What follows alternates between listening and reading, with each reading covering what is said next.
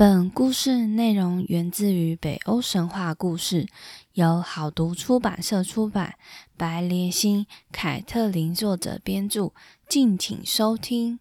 翻译机，翻译机，翻译机，给我过来哦！说神话。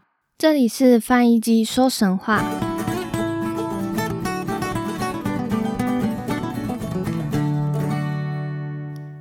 收听翻译机说神话，我是翻译机。费尔森家族来到了第三集，这个家族呢，真的是非常的坎坷。我们就先来前情提要一下吧。悉尼嫁给西格尔后，悉尼的兄弟和费尔森王应他们邀请来到哥特国，殊不知西格尔却突然袭击他们的军队，费尔森王战死。其他十个王子因悉尼的求情，被绑在树林中，却被西格尔母亲所变的狼每日都吃掉一个王子。直到第九晚，只剩下悉尼的双胞胎哥哥西格蒙。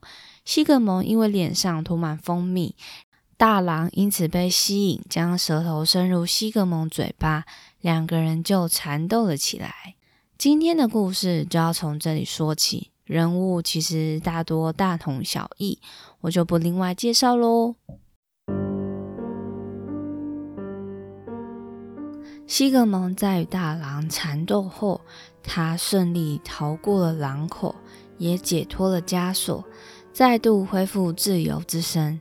他心知自己尚未有足够的力量复仇，如果莽撞行事，可能只会白白丧失生命。辜负妹妹悉尼苦心搭救的好意，甚至还连累她遭受西格尔的怪罪。在这样的思量下，他暂且压下心中复仇的渴望，依旧藏身在森林中，等待时机成熟时再一举复仇之计。西格尔把自己与恶狼搏斗的过程告诉悄悄来探访的悉尼那个心腹。并托他赶紧回报为他牵挂的悉尼。悉尼得知西格蒙侥幸逃过狼口，如今藏身在森林中，心中有着无限喜悦。不久，她趁丈夫西格外出时，悄悄溜到森林去密会哥哥西格蒙。兄妹两个人见了面，又欣喜又无限唏嘘。他们一面共商对策。一面合力在森林隐秘处挖了一个洞窟，西格蒙便以此为藏匿处。不久，悉尼又悄悄为哥哥送了一切必需的物品。悉尼把事情处理得十分妥当，西格一点也没有起疑。他一心认为西格蒙早就命丧在森林中了。光阴似箭，一下子就过了好多年。西格尔和悉尼生了两个男孩。当大王子满十岁的时候，悉尼便迫不及待地将他送到西格蒙那儿。他吩咐他听命于西格蒙，助他完成复仇之计。悉尼的心腹偷偷地把大王子带到西格蒙的洞窟。当他们抵达时，已是入夜时分。西格蒙把一袋面粉拿给大王子，并交代他用袋中的面粉揉出晚餐要吃的面包面团。西格蒙交代完，便自行出发到林中捡火柴了。然而，当西格蒙捡完柴回来时，他看见那袋面粉仍完好如初。王子并没有按照他的吩咐准备好面团。西格蒙疑惑地询问他，王子怯怯懦懦地回答说：“那袋面粉好像有什么东西在蠕动，好可怕哦！我不敢去碰它。”西格蒙望着胆怯的王子，深深叹了一口气。他心想：这样没有胆识的王子，一点也担当不了复仇的重任。看来他对复仇的计划可一点帮助也没有。当天晚上，悉尼趁着夜色悄悄来访，向哥哥西格蒙探问王子的情况。西格蒙毫不隐瞒地对悉尼说出他心中的想法。没想到，悉尼一听完哥哥西格蒙的话，便坚决地对他说：“既然这个孩子如此无用，就把他杀掉算了。这个孩子没有活下去的价值。”西格蒙在悉尼回宫后，便一刀把大王子杀了。隔年，西尼又把第二个王子偷偷的送到哥哥西格蒙的洞窟，希望他能帮助哥哥完成复仇的计划。西格蒙照样给了一袋面粉交给二王子，交代他揉好晚餐要吃的面包面团。他交代完二王子一样，也是出去了。可惜这个二王子和他的哥哥一样胆小怕事，没能完成西格蒙所交代的事情。于是，西格蒙和来访的悉尼商讨之后，又将二皇子一刀给杀了。悉尼看自己所生的两个王子都胆怯怕事，相继在自己的指示下被哥哥西格蒙所杀，悉尼不禁苦恼万分。他一心期盼他们能帮助哥哥复仇，然而看来拥有西格尔血统的人，天生没有担负重任的勇气和胆识。他为了复仇所生的两个儿子都令他失望极了。悉尼此刻一点办法也没有了。有一天，正当悉尼独自坐在房间里苦思对策时，突然有一个貌美如花的女妖悄悄来访。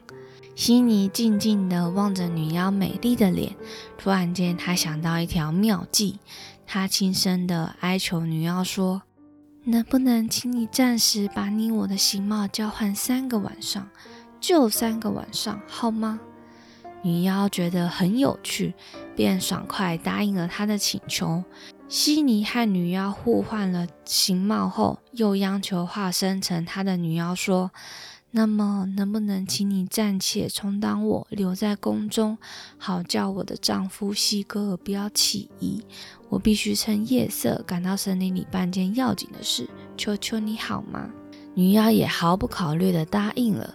悉尼谢了谢女妖，便匆匆地赶到森林去。女妖安静地坐在悉尼的房间，充当悉尼。当天晚上，西格尔来悉尼的房间找她，看见女妖化身的悉尼，他一点也没有起疑。西格尔和女妖上床温存了一夜，他压根不知道睡在他旁边的并不是真的悉尼。另一方面，匆匆离宫的悉尼一刻也不停地赶到森林里去去找哥哥。他知道哥哥绝对不可能知道自己就是悉尼，所以他就去敲哥哥的门，假装自己是迷路的旅人。他对西格蒙说：“我是一个流浪的旅人，不小心在森林里耽误了时刻。如今天色已黑，我迷了路。”走不出森林了，能不能请你好心的收留我一晚？我又累又饿又冷。一向孤独久的西格蒙并不习惯见到陌生人，但他被眼前这美丽柔弱女人的无助所动，便邀她入屋。悉尼随着西格蒙进入洞窟，两个人一起准备晚餐。西格蒙忍不住一直盯着悉尼美丽的脸庞，悉尼化身的女妖容貌仿佛有一股魅惑人心的力量，一时之间叫西格蒙意乱情迷。夜色深了，西格蒙忍不住要求与她同床共眠，这美丽的少女并未拒绝，两个人就这样共度了一夜，就这样连续三天。第三天早上，悉尼知道他不得不离去，于是他趁西格蒙去林中打猎时，匆匆离开洞窟，回到城堡，和在宫中等着他的女妖交换形貌。经过三个晚上，悉尼终于如愿怀孕了。她满心期待的准备迎接这个有百分之百的费尔森纯血统的孩子。西格尔对于悉尼怀的孩子也没有起疑。十个月匆匆过去了。悉尼顺利产下一个漂亮的男孩。这个延续菲尔森血统的男孩拥有他们家族特有的智慧、神勇、俊美及刚强的性格。悉尼对这个新生的孩子满心期待，他相信这个孩子一定能有一番作为。他将这个孩子取名为新菲特利。就这样，数年过去了，悉尼等不到新菲特利十岁。便急忙地将他送到哥哥西格蒙那里去。悉尼在将两个孩子送到森林前，都会做一个测验，而这个新菲特利当然也不例外。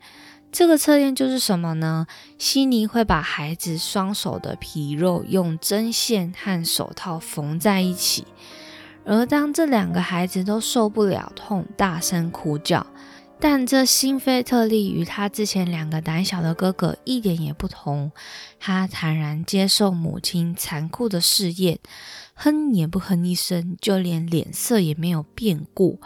后来，当他母亲悉尼用力将手套撕下来的时候，辛菲特利手上的皮肤也跟着一块被撕下来。双手顿时血肉模糊，惨不忍睹。悉尼看了忍不住心痛，问他痛不痛？没想到勇敢的辛菲特利微笑的说：“哪的话，身上流着费尔森血液的人怎么会喊痛呢？”悉尼听了听他的回答，心中非常高兴，觉得这么多年的苦心总算没有白费。辛菲特利一定能担任复仇大任。他吩咐心腹将辛菲特利送到哥哥西格蒙那。西格蒙并不知道，这一次他见到的并不是西格尔的骨肉，而是自己的亲生儿子。西格蒙同样交给他一袋面粉，交代他揉晚餐的面团，之后他便出去了。没多久，西格蒙回来了，发现辛菲特利已按照他的交代将面包烤好，等着他了。他满意的点了头，问辛菲特利说：“在面粉中有没有发现什么奇怪的东西呢？”辛菲特利不慌不忙的回答：“刚开始在揉面粉时，好像有东西在里面动来动去，但那也无所谓。我用力把它跟面粉一起揉进去了。”西格蒙听完他的回答，微笑地说：“那么这些面包可千万不能吃了，因为你已经把世界上最可怕的毒蛇给揉进面团里了。”西格蒙打从心里非常喜欢这个勇敢的孩子，但他觉得这个孩子尚未满十岁，实在是太过年幼。纵使他拥有无比的勇气，但仍需一些时日加以锻炼，以便担当复仇重任。两个人呢，便一起在森林里生活，等待良好的机会复仇。夏天的时候，西格蒙会让辛菲特利随意在森林里冒险。有一天呢，西格蒙和辛菲特利一起在森林中漫游，他们不知不觉走到森林某个陌生的深处，突然，一栋小屋出现在他们眼前。他们在好奇心驱使下，推开小屋的门。走进屋内一看，有两个手上各自戴着黄金戒指的人正躺在屋内熟睡着。屋内的墙上挂满两张巨大的狼皮。原来这两个男人是被魔法变成狼的某国王子，他们被施的魔法要再过十天才会解除。西格蒙和辛菲特利在他们两个人熟睡时，好奇地拿起墙上的狼皮披在身上玩。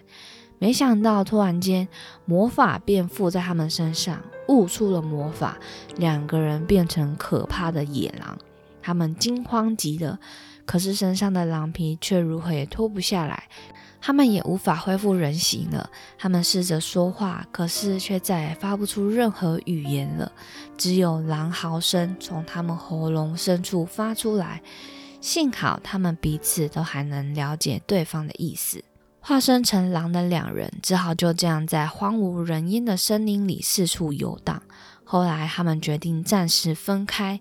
西格蒙在与辛菲特利分开前，慎重地告诉他，如果他遇上七个人以上的人群，就千万要小心避开，以免危险。同时，不管是谁先遇到敌人，就一定要发出示警与求救的嚎声，以便互相呼应。临别。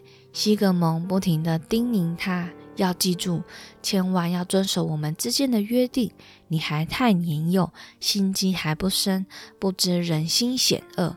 现在你又被化身成为狼，任何人见到你都一定会把你当上上好的猎物来猎杀你的。西格蒙仔细叮咛辛菲特利后，就和他分开走了。刚分开不久，西格蒙就遇上一群人，他立即按照约定发出嚎声，告知辛菲特利。辛菲特利一听到嚎声，便立刻飞奔过来，一下子就把所有的人全部杀死了。后来两个人又分开。这一次呢，是辛菲特利遇上另外一群人，这群人共有十一个人。辛菲特利看见他们不但没有避开，也没有按照西格蒙吩咐照约定发出嚎声示警，他单独冲向人群，以迅雷不及掩耳的速度，一下子把所有人全部咬死了。辛菲特利经过这场激烈的搏斗，觉得疲倦极了，他独自躺在一棵大树休息。过了好一会儿，西格蒙前来找他，他看见地上有十一个死人，十分生气。他叫醒辛菲特利，严厉地责备他说：“这么多人，你为什么不叫我来帮忙呢？你完全忘了我们的约定吗？”辛菲特利不慌不忙地回答说：“只有十一个人就要借助于你，我很不喜欢。”西格蒙见他毫不在乎，说了这话，十分生气。他一生气便张开口咬了下去。没想到却重重咬伤了辛菲特利的咽喉，鲜血顿时涌了出来。西格蒙发现自己错手重伤了辛菲特利，十分懊悔。他将受伤的辛菲特利背在背上，带他回到洞窟里。无奈化身成狼的魔法还要满十天才会解除。担心辛菲特利伤势的西格蒙只好暂时与他藏身在洞窟当中，耐心等待魔法的解除。等待中，有一天，西格蒙恰巧发现有两只鼹鼠互相撕咬，有一只被咬成了重伤，咽喉上直冒着鲜血。这时，受伤的鼹鼠赶紧跑进树丛中，找出一片奇特的草叶，咬碎敷在受伤的咽喉处。没多久，血就止住了，伤口很快的愈合。更神奇的是，竟一点也看不出来有受过伤的痕迹。西格蒙西格蒙见状，便找了过去。他找出同样的草药，取出一片草药揉碎，仔细敷在辛菲特利的咽喉上。奇迹发生了，一瞬间，他的伤口愈合了。辛菲特利很快的恢复健康。终于在漫长的等待中，十天过去了，魔法消失了。西格蒙和辛菲特利顺利脱掉狼皮，恢复人形。他们一恢复人形，便赶紧将两张纠缠他们十天可怕的狼皮投入火中，烧成灰烬。那长大后的辛菲特利和西格蒙要开始准备他们的复仇计划了，到底是怎么样子呢？我们下回分晓。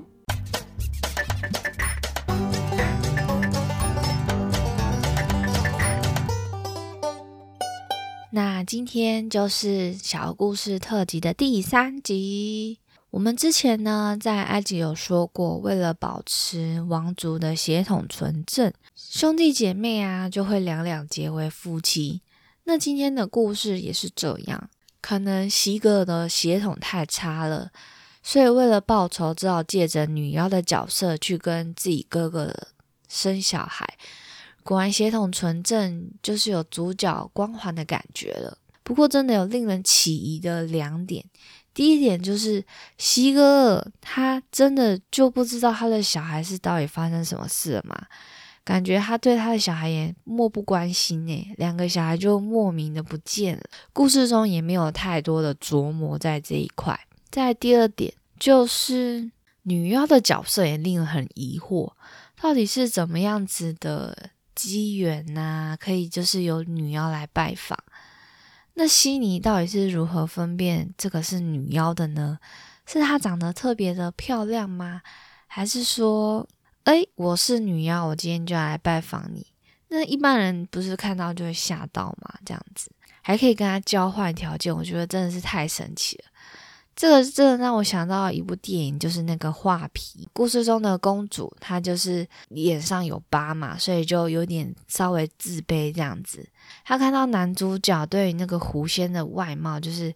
感觉好像很心动，所以她就跟狐仙交换那个人皮，那就是呢两个女生呢，然后就在浴池，然后就把人皮交换这样子，这真的让我想到那个画面诶。那今天的故事，我就想到狼人会叫，狼人发出叫声，然后会吸引同伴来，是不是就是这个原因啊？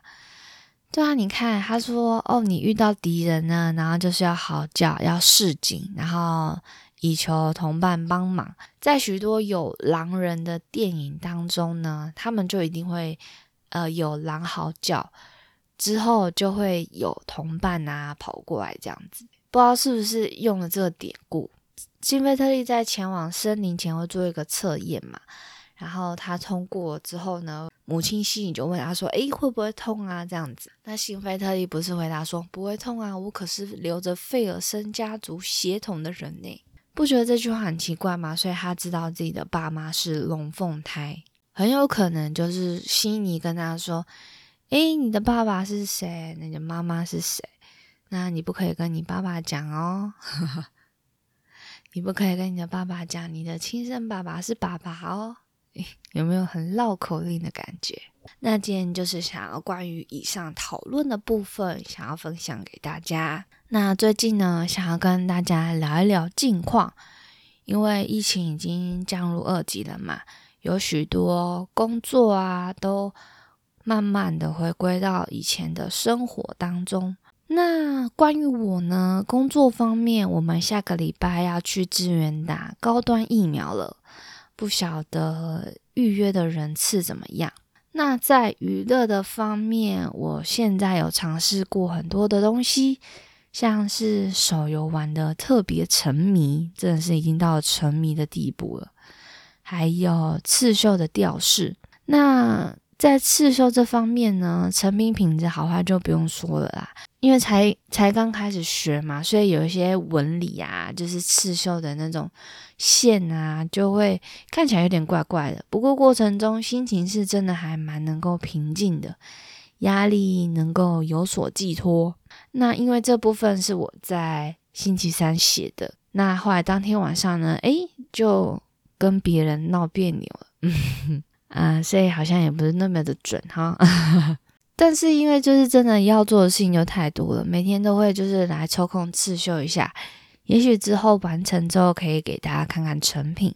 那以上呢就是今天的第三集的小故事，喜欢翻译机说神话的朋友们呢，欢迎到各大平台按下订阅并留言哦。那也可以到 Instagram 或是 Facebook 搜寻“翻译机说神话”，都会有一些图片或者是资料可以看哦。那我们下礼拜就雷神索尔 Part Two 见喽，拜拜。